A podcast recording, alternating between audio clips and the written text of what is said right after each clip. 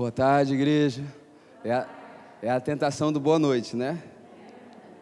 A gente já está um pouco programado, tudo aquilo que a gente acaba fazendo bastante, a gente liga um, um modo meio automático. É, queridos, a gente, nós, né, nesse mês, nós estamos num mês de aniversário e de uma maneira bem livre, né, a gente tem falado de algumas coisas que fazem parte daquilo que nós achamos que deve ser mais latente dentro de uma igreja. Então nós temos falado de maneira bem intencional, né? Eu tenho selecionado bem o que eu tenho ministrado nesse mês, porque eu acredito que nós precisamos saber muito bem para onde nós estamos indo, o para que nós estamos aqui, né? E hoje eu quero falar sobre a jornada da fé. Vai ser bênção. Você crê? Porque eu, eu tenho eu tenho visto, né, e sondado meu coração, nós somos cristãos. E nós precisamos ter algo muito, é, muito latente dentro de nós. Que o fato de sermos cristãos, ele não se resume ou ele não se detém numa reunião. Né? Nós não somos cristãos porque nós nos vestimos diferentes, nós não somos cristãos porque nós separamos, às vezes, dois ou um horário por semana para para poder vir num culto, num ajuntamento, ou porque nós trabalhamos numa igreja. É, o que vai definir o porquê de sermos cristãos é uma caminhada de fé, é uma jornada de fé. É o quanto nós conseguimos imprimir no nosso dia a dia aquilo que a Bíblia tem como base de fé. Então, o fato de sermos cristãos não é pelas práticas, mas é porque existe um manual de fé que ele é uma força motriz que guia toda a nossa vida. E é a Bíblia, e nós vamos falar um pouco disso hoje. Abram comigo em Romanos, capítulo 4, a partir do verso 16, conforme vocês forem achando, digam amém aí. Romanos 4, 16.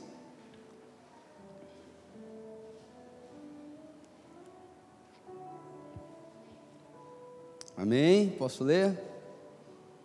Romanos 4, a partir do 16, diz assim: Essa é a razão porque provém da fé, para que seja segundo a graça, a fim de que a promessa seja garantida para toda a descendência, não somente a descendência que está no regime da lei, mas também a descendência que tem fé que Abraão teve porque Abraão é o pai de todos, como está escrito: Eu constituí por pai de muitas nações, diante daquele em, que, em quem Abraão creu, o Deus que vivifica os mortos e chama à existência as coisas que não existem. Abraão, esperando contra a esperança, creu, para vir a ser pai de muitas nações, segundo lhe havia sido dito: assim será sua descendência. E, sem enfraquecer na fé, levou em conta o seu corpo já amortecido, tendo ele quase cem anos, e a esterilidade do ventre de Sara. Não duvidou, por incredulidade, da promessa de Deus, mas pela fé se fortaleceu, dando glória a Deus, estando plenamente convicto de que Deus era poderoso para cumprir o que havia prometido. Feche seus olhos. Jesus, eu, eu quero me submeter diante da tua palavra, eu quero Colocar o Senhor no lugar mais alto aqui, Pai, deste lugar. O Senhor reina, mas nós queremos com intencionalidade, Pai, submeter o nosso coração nesse governo do Senhor aqui nessa tarde. Que o Senhor venha falar sobre as nossas vidas, Pai. Eu oro por espírito de sabedoria e revelação para o pleno conhecimento de Jesus Cristo. Eu oro pela vida dos meus irmãos também nessa tarde, Pai. Eu sei que cada um entrou aqui com um dilema, com uma dificuldade, mas eu queria te pedir que o Senhor desse a graça para nós, de termos uma tarde com leveza, uma tarde com tranquilidade, onde nosso coração pudesse ser uma terra boa para que o Senhor semeie sobre nós, Jesus. Que essa seja uma tarde marcante da nossa vida, Pai, um dia que vai marcar a nossa história, Pai. Fale aos nossos corações e seja adorado no meio desta palavra, Jesus. Amém e amém. Queridos, eu quero falar hoje sobre a jornada da fé. Como eu comecei nessa introdução, é, como precisamos caminhar em fé. E nós lemos um texto onde esse texto ele fala a respeito de um patriarca, e esse patriarca ele é Abraão. E, e, é bem interessante que nós vamos ver que a Bíblia vai falar várias coisas sobre Abraão. Talvez a, a mais importante que eu, que eu gosto mais é que a Bíblia vai dizer que Abraão era amigo de Deus. E queridos, isso é bem bacana porque nós precisamos cultivar esse tipo de relacionamento. Lembra, tenta pensar agora em um amigo que você tem, talvez você vai pensar agora, pastor, eu casei, comecei a trabalhar, parece que não não está dando tanto tempo de nutrir as minhas amizades. Mas lembra na época de escola, quando você tinha aquele, você tinha aquele amiguinho, que vocês faziam tudo junto. Vocês ligavam um para o outro e ó, hoje eu vou faltar. Aí eu tá, então eu também vou faltar. Quem teve esse amigo aqui, essa amiga? Lembra desse amigo? A Bíblia está dizendo que Abraão ele era amigo de Deus. A Bíblia também vai dizer que Abraão era o pai da fé. E queridos, a fé é aquilo que nos liga a Deus. Eu acredito, ou não sei, né, mas eu acho que ninguém aqui ainda viu Deus. Mas a fé é a substância, a fé é o meio pela qual eu me relaciono, eu creio em Deus, é através da fé. E essa substância, esse meio pela qual nós nos relacionamos com Deus, Deus diz que Abraão é o pai da fé. A Bíblia também vai dizer que Abraão é o portador das promessas. Você vai ver que através de Abraão, Deus gera um povo. Você sabia que você, eu e você, nós somos filhos de Abraão? A Bíblia vai dizer em Romanos capítulo 13 que o Senhor nos enxertou na natural oliveira, que hoje pela fé, todos aqueles que creem, nós somos filhos de Abraão. Imagina a moral desse homem. É, é como se Deus olhasse e falasse: Cris, é através da tua família que eu vou fazer meu povo aqui na terra. Você já pensou? Que coisa. Abraão, esse homem, que quando nós olhamos para todos os feitos, ou melhor, para tudo aquilo que a Bíblia diz dele, ele nem parece muito ser homem. Ele parece ser um ser meio estranho. Ele parece ser um semi, um semideus, um, um estereótipo de um anjo aqui na terra. Mas, queridos, eu quero andar, eu queria propor para vocês a história de Abraão, para a gente é, andar sobre o que é uma caminhada de fé. E o primeiro, a primeira situação que eu queria propor para nós foi o chamado de Abraão. E eu queria pôr um subtítulo como o chamado e a partida. Atos no capítulo 7, ali no verso 2, a Bíblia vai dizer a respeito de um camarada, o nome dele é Estevão. Estevão ele se levanta para começar a pregar e ele vai dizer assim: Abraão, quando ainda estava em Ur dos Caldeus, sendo chamado, depois ele vai dizer: saiu da sua terra, parou em Arã, e quando seu pai morreu, então ele continuou a terra que hoje vocês moram.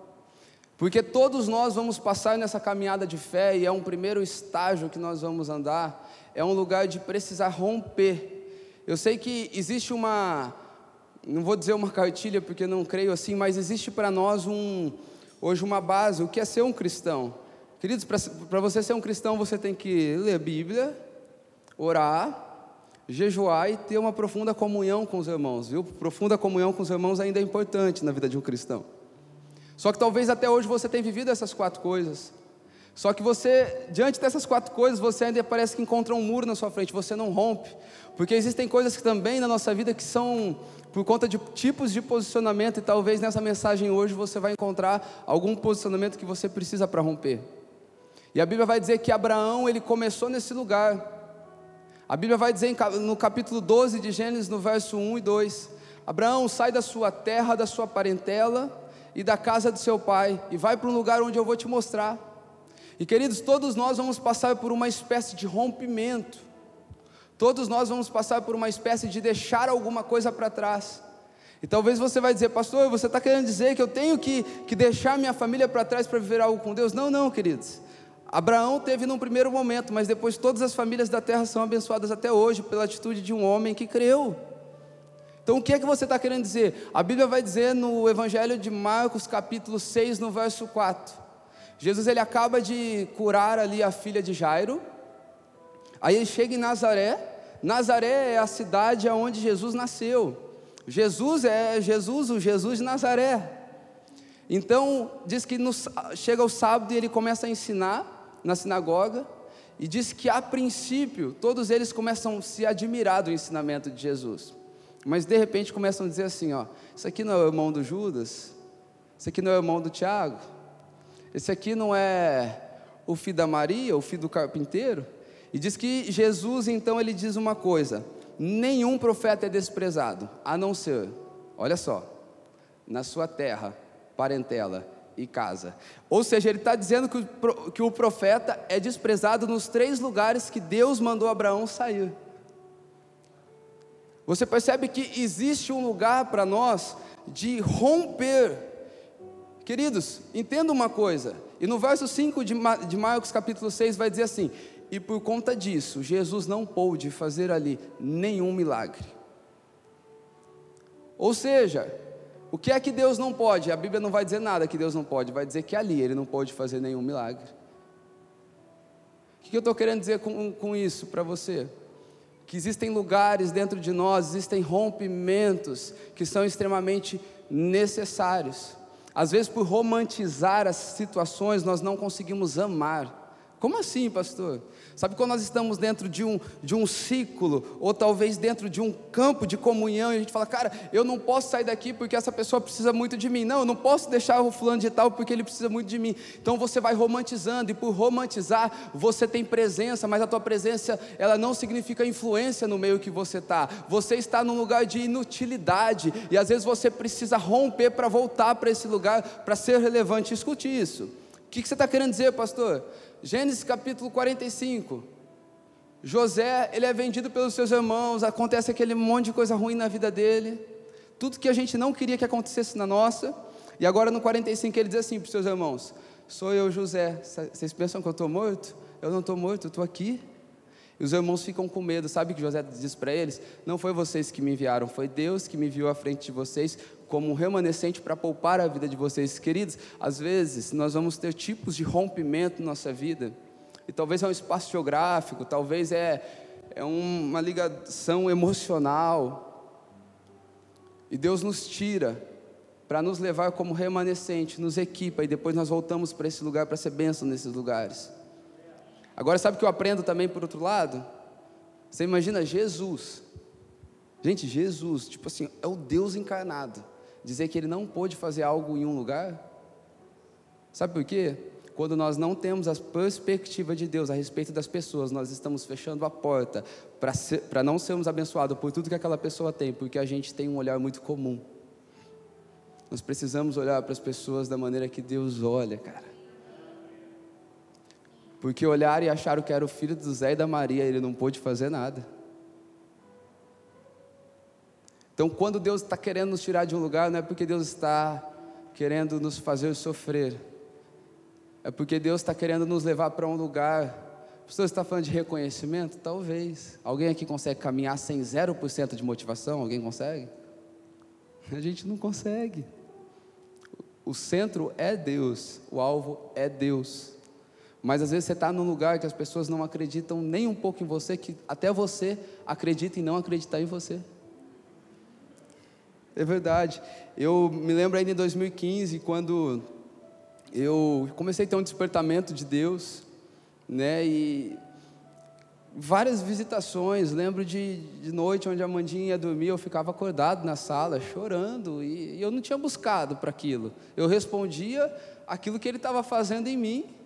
E eu lembro que naquele tempo eu quis começar a falar algumas coisas.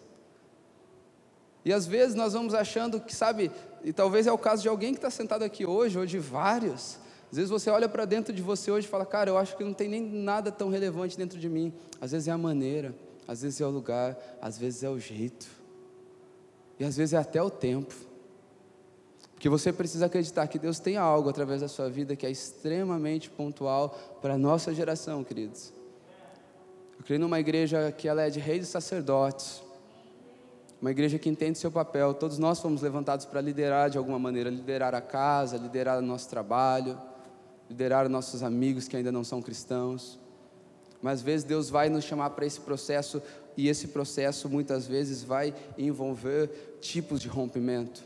Tem um texto que eu gosto muito, é um poema de Fernando Teixeira de Andrade que diz assim: Há um tempo em que é preciso abandonar as roupas usadas que já têm a forma do nosso corpo e esquecer os caminhos que nos levam sempre aos mesmos lugares. É tempo de travessia, e se não ousarmos fazê-las, teremos ficado para sempre à margem de nós mesmos. Chega um momento em nós que nós precisamos avançar. Chega um momento da nossa vida que não dá para a gente é, ficar, sabe, postergando processos. E às vezes eu sei que nós temos uma mentalidade assim, não, primeiro Deus precisa fazer. E é uma boa mentalidade em parte. Não, primeiro eu preciso saber muito bem quem eu sou, primeiro eu preciso ser alguém, sabe, totalmente equipado para depois eu dar alguns passos em Cristo. Alguém já pensou assim? Sim ou não? Isso vai tardando. Isso vai nos tardando a viver muita coisa. E queridos, nós precisamos entender que o id produz o ser. E no final da caminhada a gente vai descobrir que o que estava entre o ponto de partida e o ponto de chegada era o propósito. A cada passo vai ser uma descoberta, e a cada descoberta uma peça nova do nosso quebra-cabeça, chamado eu. Abraão, quando ele foi sair da sua terra, entenda isso. Abraão, ele era um filho de um pagão. Abraão, ele habitava em Ur dos Caldeus. Ur dos Caldeus é Mesopotâmia. Alguns estudiosos acreditam que o pai de Abraão ele até fabricava ídolos. Naquele tempo o povo estava todo perdido. E Deus escolhe. Havia mais ou menos ali na Mesopotâmia 30 milhões de pessoas. Como aconteceu de Deus chamar Abraão, eu não sei. Mas no meio de 30 milhões de pessoas, Deus chama um homem para começar um projeto. Quando Deus chama Moisés, sabe o que é que Moisés fala? Mas quando eu for dar o teu recado, Deus, imagina que profeta de Deus, você ia acreditar nele? Ô Deus, quando eu for dar o teu recado, e eles perguntar quem o Senhor é, quem eu digo que o Senhor é? Porque, queridos, tem muitas coisas que a gente vai vivendo no meio da caminhada. Jogou Mario Bros? Aí, vocês gostam de Mario Bros? É legal, nostálgico, né? Não começa com asinha, não começa com poderzinho, está tudo no meio da caminhada. E é assim com a gente. Lembra do que nós estamos falando? Sobre uma jornada de fé. E na jornada de fé a gente vai carecer bastante de recursos a gente vai carecer bastante de ferramentas. E sabe por que isso acontece? Porque o Deus que promove a jornada de fé, Ele deixa carecer o recurso para você sempre ter que voltar para Ele, para a gente não aprender. Queridos, dependência é o lugar de maior maturidade que nós temos em Deus. É invertido, né? O filho, enquanto mais ele fica independente, maior, mais maduro ele está, mas em Deus não. Deus, quanto mais dependente nós somos, mais maduros estamos nos tornando.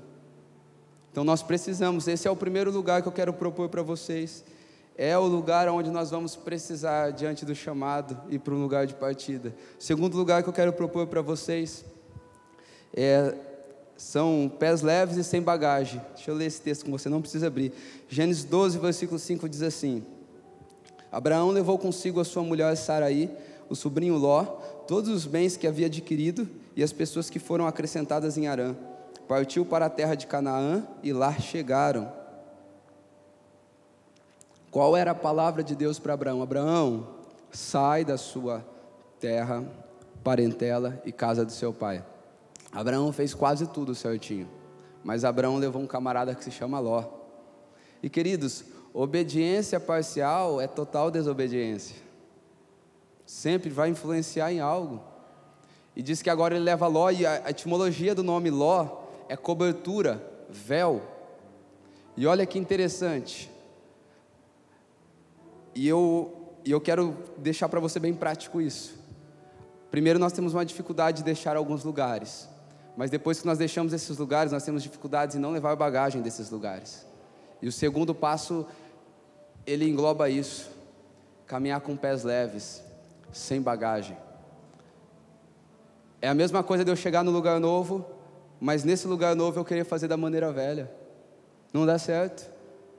Você vai ver que um pouquinho mais para frente a Bíblia vai dizer no capítulo 13, no verso 6 de Gênesis, que chega Ló e um momento onde Ló e Abraão vai dizer que a terra não sustentava mais os dois. A terra ficou pequena para eles. Por quê? Sabe a velha maneira de fazer? Lembra o significado? Cobertura. A velha maneira de fazer que parecia te proteger, que te dava segurança, não é cobertura, vai se tornar um teto daqui a pouco, que vai limitar tudo aquilo que Deus tem para você no futuro. Nós precisamos entrar no lugar onde Deus não dá apenas coisas novas, mas que Ele nos ensina a maneira de fazer com aquilo novo que Ele está nos entregando. Mateus capítulo 9, no verso 17, vai dizer assim: que não se deita vinho novo sobre odre velha. E por quê? Porque se rompe. Mas se deita vinho novo sobre odres novas. Queridos, na nossa caminhada não dá para ficando, não dá para levar ló. Eu sei que parece nos dar segurança naquilo que nós já manjamos fazer. Mas jeito novo, ou melhor, coisa nova do jeito velho, vai se romper em um momento, vai limitar tudo aquilo que Deus tem para você. Torno a dizer, caminhada com Deus é um lugar onde nós precisamos ouvir bastante Deus. Queridos, Abraão não teve mentor, Abraão não teve um super pastor, Abraão não teve Jesus andando com ele como os discípulos, mas Abraão ouvia Deus e respondia prontamente a Deus. E nós precisamos nesses dias acreditar, e esse é um lugar de fé, que a vontade de Deus é tão superior para a nossa vida que o que falta hoje é porque Ele quer que falta que o que não tiver hoje é porque Deus ainda não trouxe para hoje, e nesse espaço que Ele não trouxe, existe um lugar de nos ralar e a gente aprender bastante ainda. Quantos creem nisso? Quantos conseguem entrar nessa dimensão? Essa é a jornada de fé que Deus tem para nós, mas eu creio que é dentro dessa jornada que a nossa fé vai começar a ser experimentada, é deixar o lugar é deixar a situação, mas também caminhar sem ficar levando as nossas maneiras de fazer e de executar. Porque quando nós fazemos isso, os erros vão se repetindo na nossa vida. Nós somos o problema, vocês entendem isso? Infelizmente, já disse aqui em cima, a Bíblia vai dizer que Satanás já está debaixo do nosso pé. O problema não é Satanás, tadinho, já tem endereço. Já tem endereço Senhor. Spurgeon vai dizer que Satanás é o cão de Deus. Na hora que você está um pouquinho longe, ele solta o cão para você voltar para ele. É servo de Deus também. Eu não estou menosprezando. Mas eu quero dizer para você que o problema é eu e você. Se a brechinha está tudo fechado aqui dentro, a gente está um pouco tranquilo. Nós somos o problema. Não podemos levar Ló. Um terceiro ponto que eu quero propor aqui para nós, né? O primeiro é chamada e a partida. O segundo é pés leves, sem bagagem. E um terceiro ponto dessa jornada de fé é um lugar que desenvolve a nossa fé. Nós começamos lendo este texto base, falando a respeito de Abraão. E nós precisamos entender, eu quero destacar algumas coisas do texto de Romanos, né, a partir do capítulo 4 que nós lemos, para a gente entender como Deus desenvolve a nossa fé. Está ficando claro, gente? E o primeiro ponto é que aqui em Romanos, Paulo vai escrever à igreja lá dos Romanos, que Deus chama à existência as coisas que não existem. Então você precisa entender que Deus não precisa de uma base para construir nada na nossa vida. Deus constrói a partir do zero. Deus faz a partir do zero.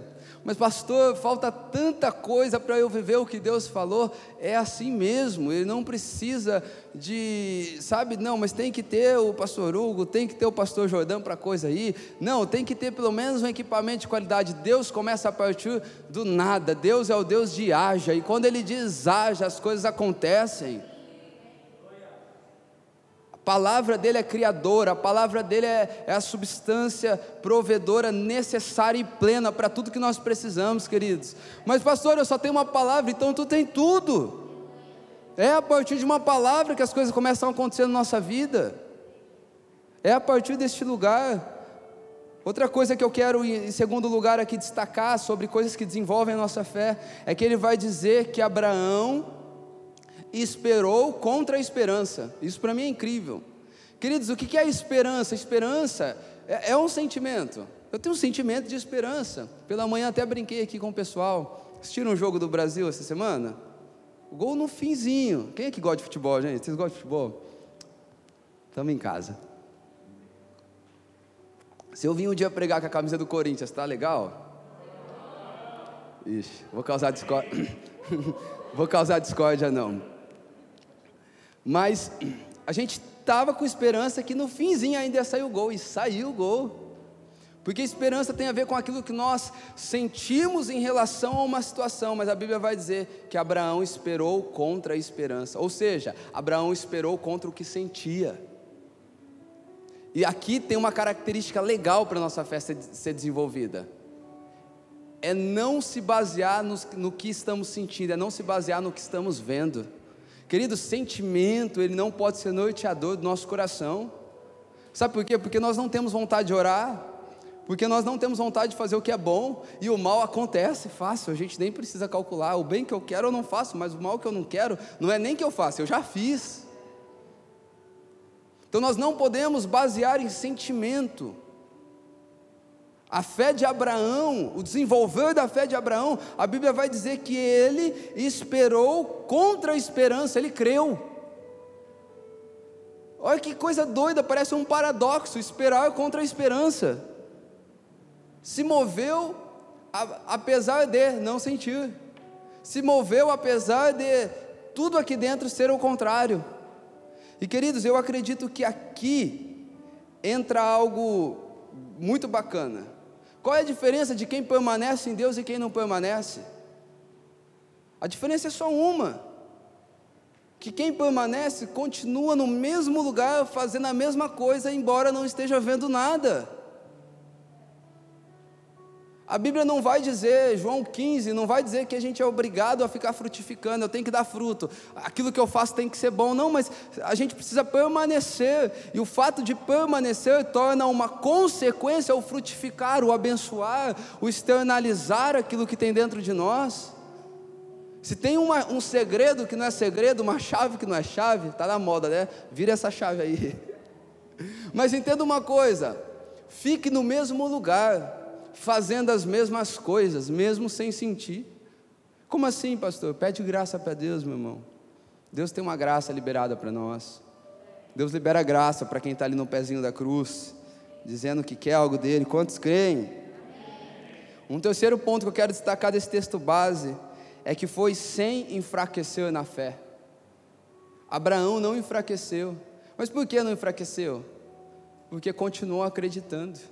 Porque, queridos, a voz de Deus, ela era tão real para Abraão, quanto aquilo que nós estamos vendo hoje. Por que, que ele não enfraqueceu na fé, embora tudo dizia não? Porque a realidade eterna se tornou tão convicta no coração dele, que aquilo que ele ouvia e cria era tão mais forte quanto aquilo que ele via e ouvia. Quando a realidade de Deus vai crescendo dentro de nós, a gente não vai enfraquecer mais na fé. E, e a fé, e como assim, pastor? O que, que é a fé? Deixa eu te nortear sobre o que, que é não enfraquecer na fé. A fé, ela é, para que não fique no campo aqui. Mas o, o que, que é uma vida de fé? Uma vida de fé é o quanto Deus influencia nas suas decisões, o quanto você tem consciência da presença no seu dia a dia. Quando é que você enfraquece na fé? É quando Deus vai saindo da sua vida. É quando o cristianismo ele se torna apenas mais uma área, mais um culto, mais uma reunião, mais um trabalho. O que é estar forte na fé? É aquilo que eu acredito influenciar em tudo aquilo que eu vivo. É na hora que você recebe coisinha bem básica, um troquinho a mais, vai lá e devolve. É na hora que você pode deixar alguém entrar, deu seta, Rio Preto, você dá seta, o povo se ofende, né? Mas é na hora que você deu seta, alguém dê, a pessoa deu seta, você para um pouquinho para entrar. Queridos, Deus é nas pequenas coisas que a gente vai ver que a gente é forte na fé. É quando nosso coração está tão sensível para Deus que a gente faz coisa que os outros até acham que a gente está com maldade por trás. Isso é ser um homem ou uma mulher forte na fé. E Abraão não enfraqueceu na fé. Aí a Bíblia vai dizer, é, ainda a respeito de duas características: vai dizer que ele já estava com o corpo amortecido. Amortecido significa desfalecido. Abraão tinha quase 100 anos, gente. E um segundo fator: a esposa de Abraão, Saraí, era estéreo. Já não menstruava mais, o ciclo acabou. Abraão continuou crendo. Porque o que Abraão tinha não era Deus dizendo, eu vou te fazer fértil e eu vou fazer sua mulher. Não, não. Abraão tinha uma palavra. E quando nós temos uma palavra, queridos, e a gente aprende isso, a gente para de se basear nos fatores exteriores para programar o que Deus tem para fazer na nossa vida. Sabe de uma coisa que nós precisamos aprender também? É que quando Deus fala algo para nós, a gente tem que parar de querer adivinhar qual vai ser a fonte de realização daquilo que Ele disse para nós. Nós precisamos parar com isso. Sabe aquela coisa? Deus falou uma coisa para você. Um exemplo, ainda dei hoje pela manhã aqui. Brinquei com a pastora Gabi, mas quando nós fomos começar a igreja Origem, então a gente olhou e, sabe, ficamos quietinhos, escondidinho e começamos ali, deixando ninguém saber, até com medo de falar. E a gente calculava, não, vai ser isso, isso, isso, não, vai ser essa, essa aí. E não, é tudo diferente. Sabe por que é tudo diferente, queridos? Volto lá atrás. É para a gente continuar prostrado no trono da graça, sabendo que as fontes de Deus elas são desconhecidas, mas não é porque é desconhecida que falta provisão, sempre chega. Abraão não precisava do auge da, sabe, de estar no auge da sua fertilidade. Ele precisava crer. E Deus faz isso. Deus fala uma coisa com você e ele gosta de brincar, e ele deixa mais difícil para acontecer. Verdade, né, Bia?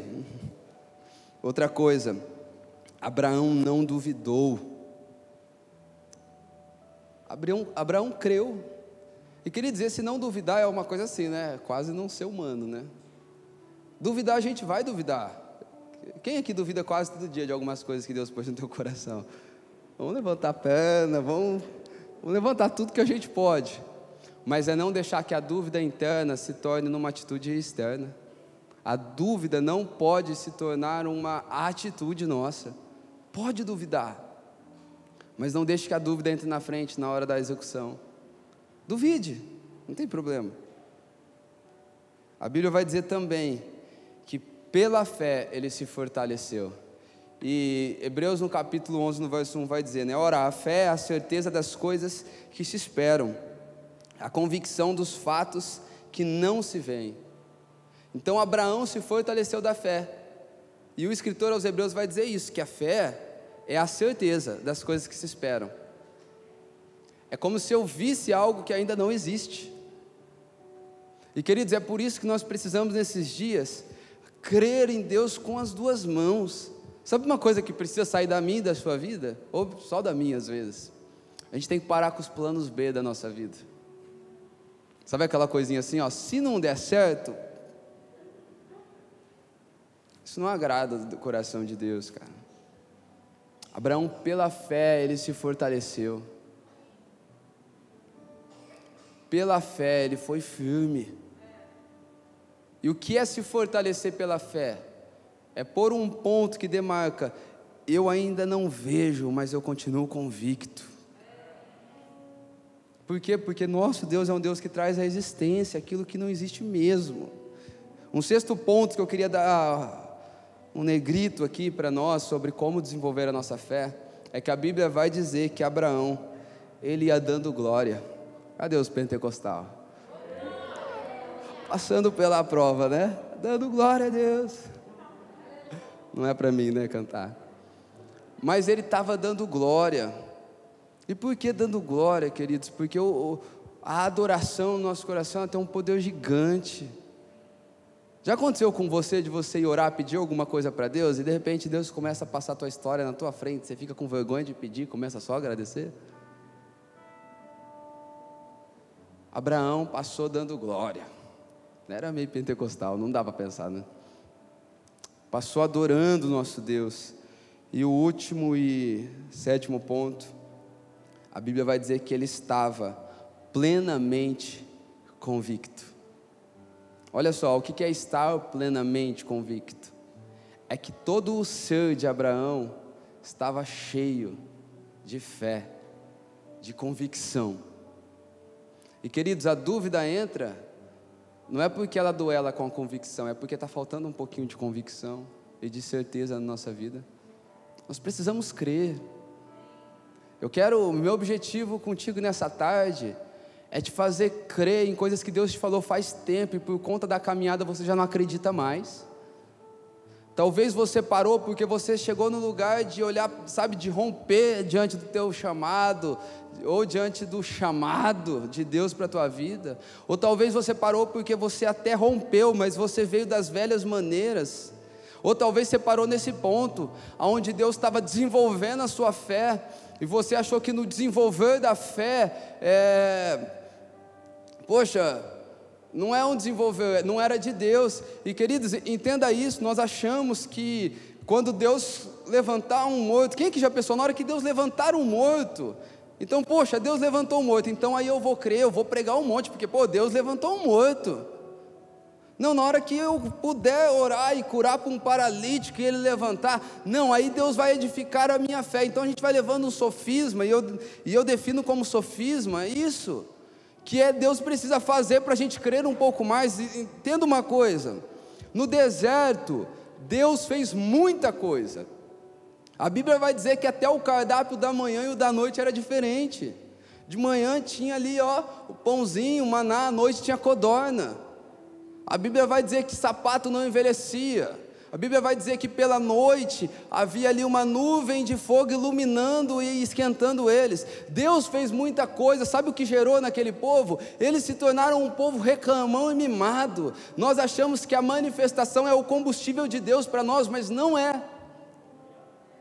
A manifestação pode até gerar filhos mimados, mas agora vem Josué, Josué capítulo 1, verso 9: seja forte, corajoso, e esse foi o povo que entrou na terra, porque a manifestação pode gerar filhos mimados, mas a perseverança, ela aperfeiçoa dentro de nós maturidade, queridos. É neste lugar de ser provado que nós seremos aprovados, é nesse lugar de desenvolvimento, é quase que um efeito estufa, e nós precisamos passar por ele não tem jeito, nós precisamos crer que Deus é, é suficiente.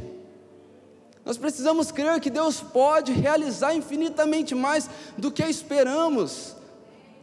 Porque por mais que Deus faz através de mim, através de você, Deus não faz pela minha e pela sua capacidade, é só através. Mas é apesar de nós, não porque estamos. Estão comigo? Então, Abraão, nesse processo de desenvolvimento da sua fé, Deus dá uma promessa para Abraão, e diante daquela promessa, Abraão precisava ter um filho, porque a promessa dele tinha a ver com posteridade, tinha a ver com geração, tinha a ver com abençoar todas as nações. E Abraão não está tendo um filho, queridos. Abraão já é um velho, Sara estéreo, mas a Bíblia vai dizer que eles continuaram crendo. Sabe por quê? A fé, ela é uma espécie de, de um telescópio assim, ó. Sem ela você não vê, mas através dela você consegue olhar bem longe. E porque você tem ela, você caminha como quem já vê a realidade prometida. Abraão não precisava de recursos. Sabe que muita gente tem parado no caminho, queridos? Tem vocação, tem chamado. Deus está capacitando mas porque chegou no lugar da fé ser desenvolvida, a gente não aceita muito desafio. Acredite, a primeira coisa que Deus faz com o homem depois de chamá-lo é mostrar para ele que o Deus que está chamando deu uma tarefa para ele que ele não pode realizar. É sempre a primeira coisa. Deus fez isso com você? É Deus te chamando, queridos. É Deus nos chamando. Agora, qual que é o perigo nesse lugar quando Deus está desenvolvendo a nossa fé? Gênesis no capítulo 16, no verso 1 e 2, diz que Sara chega para Abraão. E aí, velho? E aí, velha? Sabe como é que é, né? Sabe que aqui já não tem mais nem ciclo menstrual. Sabe que você já está bem passadinho. Mas eu tenho uma serva aqui, ó. Ela pode resolver o nosso problema. Eu tenho Agar. E queridos, o, o significado da, a etimologia do nome Agar é estrangeira, aquela que foge. Porque no processo de Deus desenvolver a nossa fé, vai ter um, um, momentos de pressão. Mas os momentos de pressão, eles sempre vão anteceder lugares onde Deus vai nos pôr. Antes de Canaã tem deserto, antes de reinado tem Golias, e por aí vai. Antes de Jesus ver seu ministério, também foi para o deserto. E no momento de pressão, a gente tem que cuidar para a gente não se relacionar com Agar, um lugar de fuga, um lugar de querer aliviar. Sabe por quê? Porque essa é a mão humana, é querer dar uma ajudinha para Deus, para realizar aquilo que Deus falou que vai fazer na nossa vida. Quer uma boa notícia? O Deus que te chamou é o Deus que vai te santificar. O Deus que te iniciou é o Deus que vai te provisionar. Nós não precisamos dar ajudinha para Deus, a gente precisa obedecê-lo. A gente precisa crer. Agora você sabe, né, que o filho de Agar é Ismael e o filho de Sara é Isaac. Eu acredito que você também sabe que dos filhos de Ismael vieram os muçulmanos, os árabes. Vocês estão vendo as guerras que está tendo aí entre os filhos de Ismael e os filhos de Isaac? Porque, queridos, todo jeito humano que a gente está fazendo hoje, toda mão humana, é levantar um futuro rival no nosso coração do propósito de Deus lá na frente da nossa vida. E não tem como. Tudo aquilo que a gente está construindo com a nossa mão, a gente vai ter que dar, uma, dar conta lá na frente. Então, qual é o meu conselho para você? Lembra quando Moisés ele entra no deserto e diz então que o povo vai para a guerra. O que, que ele faz? Ele sobe lá para o deserto e ele está com as mãos estendidas para cima. E diz que na hora que ele começou a cansar, aí ele abaixava as mãos. Aí o exército de Israel comece, começava a retroceder. Aí diz que vem Arão, Arão e Ur, cada um segura suas mãos. Alguém que já tomou um enquadro? Não, não precisa falar. Alguns já falaram. Ainda bem que Deus nos livrou dos nossos pecados e tudo que ficou lá atrás. Mas vai dizer assim para você, ó, mão para a cabeça, né? Se renda. Toda vez que Moisés se rendia, tirava as suas mãos, o exército avançava. Na hora que ele abaixava as suas mãos, retrocedia. Sabe um segredo? É a gente tirar a nossa mão. Deixa o ciclo pegar fogo. Deixa Deus fazer. Os processos de Deus em nós, eles parecem que vão nos destruir, mas não vão nos destruir, eles vão nos deixar aperfeiçoados, aprovados, prontos, posicionados. Mas a gente precisa aceitar esse, projeto, esse processo de Deus desenvolver a nossa fé. Amém? Um quarto ponto, depois de Deus desenvolver a nossa fé, é a prova da fé. Pastor, não é a mesma coisa? É mais ou menos a mesma coisa. Gênesis no capítulo 22, a Bíblia vai dizer que agora Abraão ele já tem o seu filho, Abraão está vivendo ali o seu momento mais legalzinho. Aí Deus fala: Abraão, pega o seu filho, pega o seu único filho e sobe no Moriá para entregar. Queridos, até aqui, Deus foi tirando da vida de Abraão tudo aquilo que não ia, que ia atrapalhar Abraão, para deixar a caminhada de Abraão mais leve, mas agora é diferente. Agora Deus está pedindo para Abraão o filho, e o que é o filho na vida de Abraão? O filho na vida de Abraão é a possibilidade de toda promessa se cumprir. E ele está pedindo o filho. Abraão, pega o seu filho. É, é ele que eu quero. E queridos, que loucura! Deus pediu para Abraão um filho. E ó, para nós, geração pós-modernidade, deixa eu dizer, eu sei que a gente ama bem-estar, eu sei que a gente ama conforto, mas Deus continua sendo alguém que pede coisas que fogem da lógica para a gente. Sabe o que Abraão fez? Abraão, ele foi contra toda a lógica. Ele levou a sua razão cativa à obediência a Deus. Deus continua fazendo isso conosco. E nós precisamos crer que esse é o momento crucial da vida de Abraão. É o momento que Abraão agora chega para viver a prova da fé. E, queridos, uma fé que não é provada não é uma fé madura, é uma fé meio sonsa é uma fé fraca, é uma fé não desenvolvida. A fé precisa passar por uma prova para ela se tornar madura, resiliente.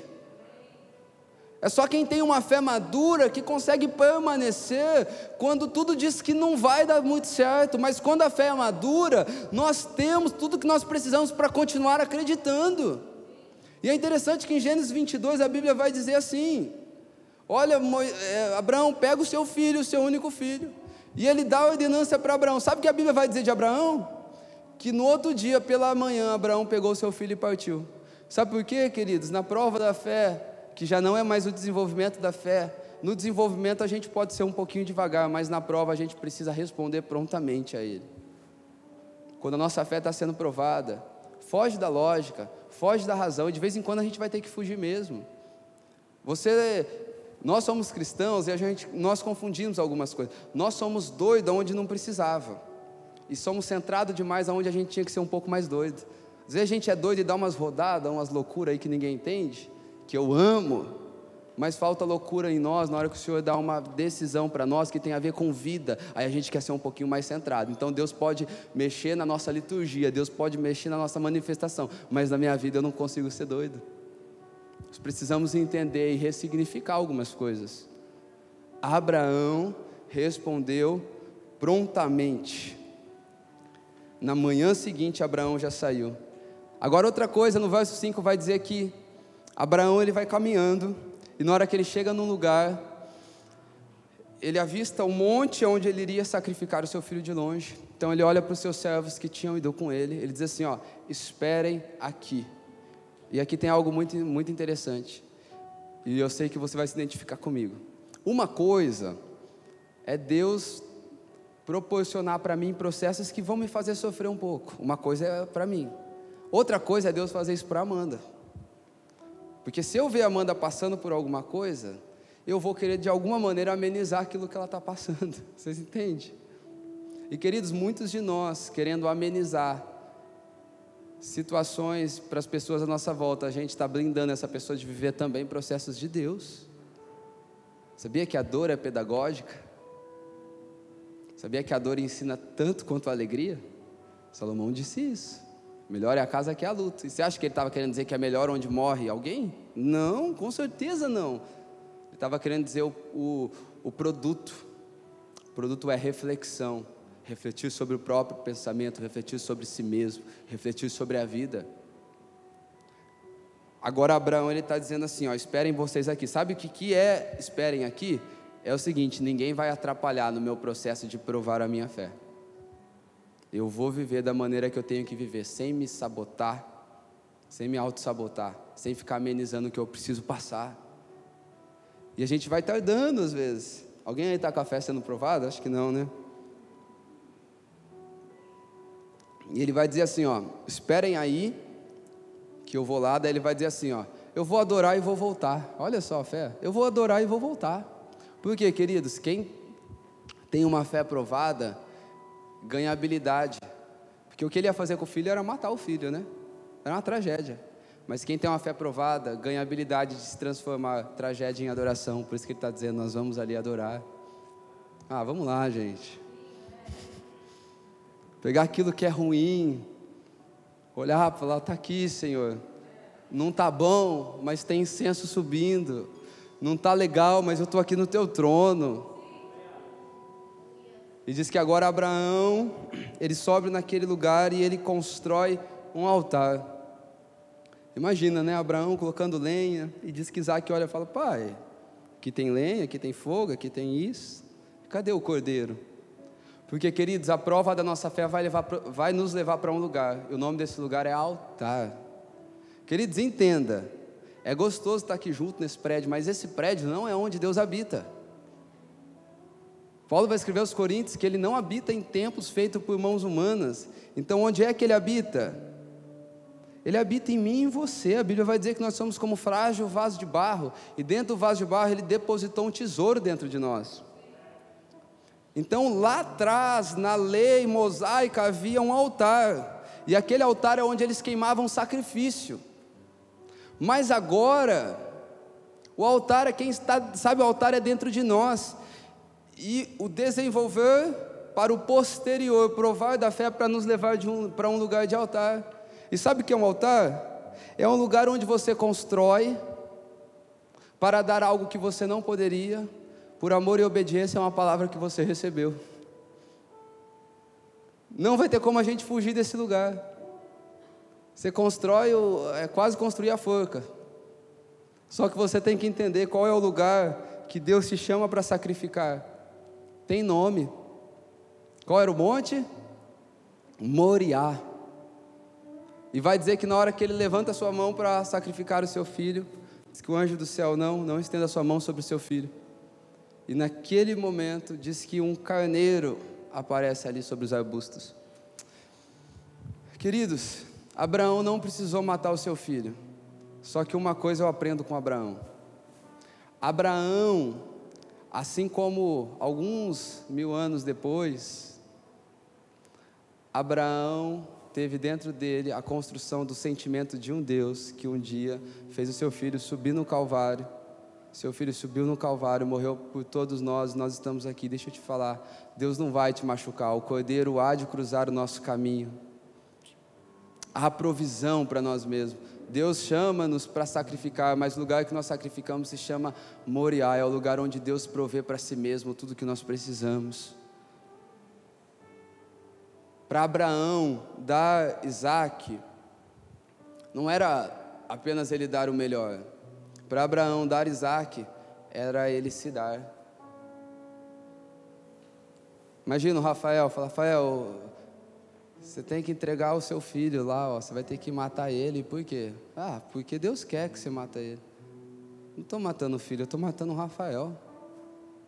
Porque o coração do pai está no filho. É por isso que Deus não desceu e morreu. Por isso que Deus Pai não desceu e morreu. Por isso que Ele mandou o filho. Não tem coisa pior do que o filho. Era, era o ápice do amor. Vocês estão entendendo, gente? Era o ápice do amor. E esse amor tinha alvo. Sabe quem é? Somos nós. Deus atingiu o ápice do amor com um motivo, eu e você. E agora ele constrói dentro de Abraão esse sentimento. E qual que é o sentimento? É de um pai que dá o filho por obediência. Talvez eu, eu não sei qual foi o lugar que você parou. Eu não sei se talvez o lugar que você parou é porque Deus te chamou e por ser muito apegado, sabe, gente? Eu, eu sou alguém muito nostálgico. Eu deveria ser menos nostálgico. Minha esposa me corrige toda hora. A todo momento eu fico com nostalgia, eu passo no lugar que eu vivi alguma coisa na infância, eu conto para ela toda vez o que aconteceu. Mas sabe, existe uma nostalgia muito ruim na nossa vida, que vai nos segurando a coisas do passado, que vai nos prendendo. Sabe, entenda uma coisa: em Deus, futuro é sempre melhor do que passado. Como assim, pastor? A Bíblia vai dizer que a glória, Ageu, capítulo 1, acho que ali no verso 8, a glória da segunda casa ela é maior do que a da primeira. Você vai perceber uma coisa: os discípulos foram grandes, mas depois dos discípulos, Deus vem e levanta um homem que se chama Paulo. Elias maravilhoso, mas depois vem alguém com porção dobrada sobre Elias. Queridos, os seus melhores dias, e não estou querendo te motivar, não, tá bom? Os seus melhores dias, eles não estão no passado e você precisa crer nisso. Qual que é a glória da segunda casa? A glória da segunda casa é que na primeira casa você tinha muita paixão. Mas agora na segunda casa você tem experiência. Aí junta paixão e experiência. É por isso que é melhor, é por isso que é, a Bíblia vai dizer que não se deita vinho novo sobre odre velha, mas qual que é o vinho melhor para beber? É o vinho velho. Os nossos melhores dias ainda não chegaram. Quero te dizer, se talvez algumas coisas não deram certo lá atrás, você já tentou demais, talvez está até frustrado hoje. Receba como uma palavra de um profeta de Deus na sua vida. Tem muita coisa boa para você viver. Existe algo dentro de você que é peculiar, que é essencial, que é necessário para ser manifestado na nossa geração e no nosso tempo. Proporção, ela é, tem pouca importância. A Bíblia vai dizer que as mulheres cantavam: Saul matou milhares, mas Davi matou de dezenas de milhares. Não importa se você vai ter o Instagram de 1K, de 10K, de 100K. Não importa se você vai ter uma igreja de 50, de 100, de mil. Não importa se você vai rodar o Brasil ou se você vai ser o, alguém totalmente efetivo dentro da sua família. Não importa, queridos. Importa se você está no seu lugar de obediência, deixando a sua fé sendo provada e crescendo neste lugar. Quero colocar fogo na lenha do teu coração. Para você crer em coisas que faz tempo que você não crê mais. Você consegue identificar qual foi o lugar que você parou. Agora, é, a gente falou de quatro pontos aqui. A gente falou da partida do chamado, a gente falou de pés leves, sem bagagens. A gente falou sobre desenvolvendo a nossa fé, a gente falou sobre uma fé aprovada. Agora eu quero falar a respeito do fruto da fé. Abram comigo Hebreus capítulo 11, o fruto da jornada de fé. Hebreus capítulo 11.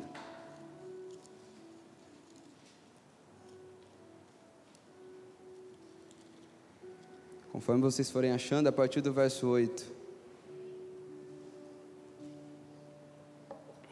Hebreus 11, a partir do 8. Posso ler? Pela fé, Abraão, quando chamado, obedeceu, a fim de ir para um lugar que devia receber como herança. E partiu sem saber para onde ia, pela fé. Peregrinou na terra da promessa como terra alheia, habitando em tendas como Isaac e Jacó. Com Isaac e Jacó, herdeiros com ele da mesma promessa, porque Abraão aguardava a cidade que tem fundamentos, da qual Deus é o arquiteto e fundador. Arquiteto e construtor. Queridos, olha que interessante. Abraão, em Juízes a Bíblia vai dizer que o pai de Abraão, Terá, ele era um pagão, adorava outros deuses. Abraão, um homem que nem conhecia Deus, Deus vem e chama Abraão, e vai prometendo coisa para Abraão, e vai dando coisa para Abraão. E agora aqui em Hebreus é como se nós lêssemos uma síntese da vida de Abraão, é uma biografia de Abraão. E sabe o que é que ele vai dizer de Abraão? Abraão pela fé. Abraão pela fé. E sabe qual é o fruto disso? Abraão creu, então obedeceu. Sabe qual é o fruto disso? Mesmo em terra da promessa, caminhou como terra alheia. Sabe o que a Bíblia vai dizer? Abraão se tornou um pouco indiferente com as coisas aqui dessa terra. Queridos, o final da fé é esse: é você se apaixonar pelo autor e consumador dela. Deus foi, foi prometendo e foi fazendo, foi prometendo e foi fazendo, e a Bíblia vai dizer no final: Abraão habitou em tendas. A terra era dele, mas ele não se preocupou muito, sabe por quê? Porque ele aguardava uma cidade que tem fundamento. 1 Coríntios capítulo 3, verso 15, não dá para pôr outro fundamento, o único fundamento é Cristo Jesus. Ele esperava a cidade da qual Cristo Jesus era o fundamento da qual Deus é arquiteto e construtor. Esse é o final da fé. Sabe qual que é a fé de sucesso? Não é a fé que adquire, é a fé que nos leva a conhecer quem Ele é. E quando Deus está provando, Ele está transicionando para uma fé que adquire, para uma fé que nos leva ao conhecimento de Deus, queridos. Você consegue entender que Abraão, a fé dele foi aumentando, a fé dele foi sendo desenvolvida, a fé dele foi sendo provada, até que Abraão chegou num tempo na vida dele que tudo perdeu o brilho, tudo perdeu a graça, e aqui está o que da fé? A fé nos livra de nós mesmos, a fé nos livra, a fé nos deixa pessoas leves. Entenda uma coisa: você só ama alguém quando você é leve com essa pessoa pessoa. Sabe aquele namoro ou aquele casamento onde o camarada ou a moça é possessivo, quer brigar, tudo acha que tem traição, tudo acha que tem segunda intenção. Esse rapaz nunca vai conseguir ser o melhor dele para a moça. Por quê? Porque ele gasta tempo demais se preocupando com isso, enquanto ele deveria ter tempo para planejar, para ser alguém melhor para ela. O que eu quero dizer com isso tudo? A fé vai nos levar a um lugar que nós vamos nos importar pouco com o que Ele está fazendo, e quando a gente se importa pouco com o que Ele pode fazer para nós, nós nos tornamos livres dessas coisas, e quando somos livres, Deus tem liberdade para fazer todas elas na nossa vida. Deus quer fazer de mim, de você, homens e mulheres que são desprendidos desse plano, homens e mulheres que estão focados numa cidade, uma cidade onde onde Deus é o arquiteto e construtor, é uma cidade onde Apocalipse vai dizer que nela não tem templo, porque o Senhor é o nosso tabernáculo, a Deus religião, a Deus falsa, sabe, falsas liturgias, lá é Deus purinho, queridos, e este é o lugar que Deus está querendo nos levar. Nós vamos passando por etapas, mas este não é o final da caminhada. Essa é a perspectiva do nosso coração. Sabe o que Davi faz quando ele peca? É torna-me dar a alegria da tua salvação. Sabe o que Davi está querendo dizer? É bom ser rei. É bom fazer muita coisa. Mas eu perdi o principal. Torna-me dar a alegria da tua salvação. Queridos, fica de pé. Eu queria orar com vocês.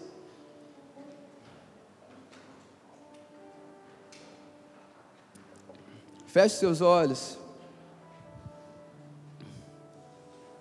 Eu não sei qual foi o lugar que você parou. E sabe, Hebreus no capítulo 12, um capítulo à frente desse que nós lemos, fique de olhos fechados. Quando eu falo de fechar o olho, não é porque tem nenhum misticismo, não. É para você se concentrar mais com você mesmo, olhar para dentro de você. E Hebreus capítulo 12 vai dizer que Deus, Ele é o autor e consumador da nossa fé. E talvez Deus te deu uma palavra, te entregou projetos e promessas, e talvez até agora você só experimentou do autor e consumador da fé. Mas deixa eu te falar, o autor e consumador da fé também é o arquiteto e construtor da nossa história. Ele é o Deus que pode fazer e vai fazer nas nossas vidas. Fale com Ele qual foi o lugar que você parou, qual foi o momento. Foi desenvolvendo, foi com a fé sendo provada, foi porque o teu coração não conseguiu romper com algumas barreiras, limitações, lugares. Foi porque você até saiu, mas continuou do, do, dos velhos jeitos, das velhas maneiras. Queridos, Deus é um Deus de novidade, Ele faz tudo de novo sempre. Não muda, mas sempre faz de novo as coisas da nossa vida. Feche os seus olhos, vamos, vamos orar. Eu creio que Deus vai nos dar, a Bíblia vai dizer que se a gente quer fé, a gente tem que pedir para Ele. Eu creio que Ele vai nos dar fé para a caminhada, fé para a jornada. Amado Jesus, eu coloco a vida, Pai, dessa igreja, Pai, a minha vida diante de Ti. Nós queremos, Pai, clamar nesse momento por fé. Nos dê fé. Aumente o nosso nível de fé. Eu oro para todo o coração que está frustrado, machucado, ferido, desiludido, para que o Senhor venha sarar neste momento com fé, Deus. Encha-nos de fé nessa tarde. Eu oro para que nós possamos ser uma igreja com tanta fé, Deus, que o Senhor vai ter liberdade para fazer mais no nosso meio, Pai. Nós queremos abrir as portas, Pai. Eu oro, Pai, por pessoas para que elas voltem a acreditar nas Suas palavras, para que elas voltem a acreditar nas Suas promessas, para que elas voltem a acreditar, Pai, em tudo que o Senhor tem prometido para nós nesse tempo, Deus. Restaura os corações aqui nessa tarde, Deus. Faz de novo, Pai. Leva agora, Pai, cada um dos meus irmãos, talvez há anos atrás, quando parecia que ainda as situações eram mais favoráveis e eles criam no que o Senhor, no, Senhor, no que o Senhor queria fazer, Pai. Eu profetizo, Pai, sobre a origem, que nós seremos uma igreja que nós não iremos caminhar por fatores exteriores, mas nós vamos crer, Pai. Nós iremos avançar, Pai. O Senhor vai ter liberdade sobre os nossos corações.